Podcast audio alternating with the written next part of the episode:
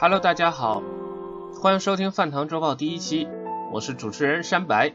由于是第一次录制节目，一定会有许多不足的地方，希望大家在评论中给予我们指出，帮助我们不断的进步。第一条新闻呢，就是根据 NPD 数据显示，十二月份在北美 Switch 的销量打败了 Xbox One 和 PS4，成为了月度销量冠军。之后，Xbox 市场部总经理也确认了这一消息。同时，在欧洲，Nintendo Switch 的销量也非常出色。在一七年，Nintendo Switch 在法国售出了九十一万台，超过了法国的 v i u 总销量。同时，意大利官方宣布，Nintendo Switch 成为了意大利有史以来销售最快的游戏主机。近日。君岛达己在接受采访时表示，游戏机的销量啊，第二年是至关重要的。我们的现在的任务呢，就是增加更多的新用户，包括几乎不接触游戏机的用户。所以我们必须扩大我们的游戏阵容，吸引新玩家，从而使 NS 变成一台有很长寿命的主机。当然，吸引新玩家呀，我觉得分两面。第一方面呢，就比如像十一号迷你直面会上的黑魂。这种从来没有登录 NS 上的核心向游戏，它登录了 NS 之后呢，能够帮 NS 吸引一部分的新玩家。另一方面呢，就是刚刚公开的十八号早晨的新玩法宣传会。新玩法到底是什么？我们拭目以待吧。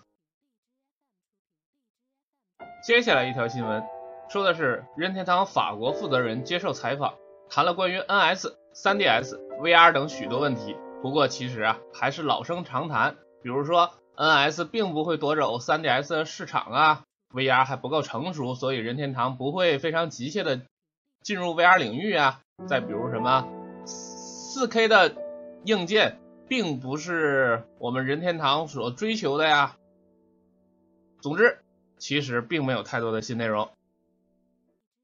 著名独立游戏《超级肉肉哥》在 Switch 平台上的首日销量已经接近了2010年时本作在 Xbox 360平台上首发时的首日销量。官方表示非常惊讶，这也太厉害了。同时，《超级肉肉哥》的官方恶搞做了一个90年代电视广告风格的宣传片，大家有兴趣的可以去看一下，非常的有时代感。万代南梦宫。终于又发表了一款登陆 NS 的作品，那就是《SD 高达纪世纪创世》，将在四月二十六日发售 NS 版本，收录了其他平台已经配信的 DLC，价格是六千八百日元。早期购入特点是 SFC 版的 SD 高达 X 的下载码。这款游戏的玩法呢，类似激战的战旗，但呢也有自己的特色。参战的机体呢，全都来自高达系列作品。需要注意的是，SD 高达纪世纪创世曾经是推出过中文版的，不过那个中文版的质量也是广为诟病啊。华纳兄弟旗下的《涂鸦冒险家》系列是任系平台上著名的创意型解谜游戏。近日，华纳兄弟宣布新作《涂鸦冒险家摊牌》。即将登陆 Nintendo Switch，美版将于二零一八年三月六日发售，欧版将于二零一八年三月九日发售。这一次的涂鸦冒险家新作呢，与之前有所不同。本次的新作是一款聚会形式的游戏，最多支持四人共同游玩。对喜欢这个系列的朋友来说，这是一件好事啊。近日。星火游戏发布微博，表示仍在不断改善《高尔夫物语》的日版，包括中文在内，请大家耐心等待。星火游戏表示非常重视这款作品的游戏质量，所以日版的调整工作可能比欧美版花费的精力更大，而开发商也在与他们共同努力中。总之，如果是对《高尔夫物语》这款游戏非常期待的朋友们，请再给星火游戏一点时间吧。ARC 公布旗下新作《苍翼末世录：交叉组队战》中将有四十名角色，而其中二十名都会是 DLC 人物。此言一出啊，遭到网友狂喷。然而，格斗游戏粉丝纷纷表示：“你们这帮外行，格斗游戏都这样，没钱别玩。”啊，有细心的玩家发现呢，在迷你直面会的预告片中，星之卡比新兴同盟的画面比去年 E3 预告片中的画面有着明显的进步。当然，也有网友表示，可能只是换了一个色调，改了一个滤镜吧。总之，玩家当然是希望画面越来越好啦。接下来又是一条关于星之卡比的新闻。近日，星之卡比新兴同盟公开了一段新的影像，这段影像是关于系列经典 BOSS 迪迪迪大王的。不过这一次，迪迪迪大王是个大胸贵，难道在新作开发这段日子？滴滴大王去新日暮里修行了吗？最近发米通采访了《异度神剑二》中为岩和光配音的夏地子野和为尼雅配音的大和田仁美，两个人谈了关于本作中人物角色和录音工作等情况。最近一期的发米通将这份访谈刊载出来，国内的 S 一论坛的朋友 Takamana。对全文进行了翻译。微博上著名的自媒体 Nintendo Switch 获得了译者的许可，把译文转发到了微博上。这篇文章啊，我粗略的看了一下，有一个非常有趣的事情啊。当然，我这里就卖个关子，大家还是希望大家自己去看啊，自己去看到 S 一论坛看作者的文章，或者到微博上看 Nintendo Switch 的。转发。所谓人红是非多，随着 NS 在全球的热销，关于破解呀、模拟的消息也甚嚣尘上。近日，开发了 3DS 模拟器的那个团队，开发了一款自称是用于测试自制 NS 软件和逆向工程的开源模拟器。不过目前并不支持运行 NS 游戏，也不会执行运行游戏必要的 GPU 功能。有许多人呢，一听到这种消息就开心的不要不要的啊，心里就做着明天就可以免费玩 NS 的美梦。其实，自从 NS 发售，这种所谓的模拟器新闻呢，就非常的多，在美国甚至啊是惊动了司法部门，因为有许多人他们在网上散布的模拟器其实并不是模拟器，而是木马病毒。所以啊，各位玩家一定要谨慎，谨防这些。打着模拟器呀、破解为名头，其实是散播木马病毒的网站。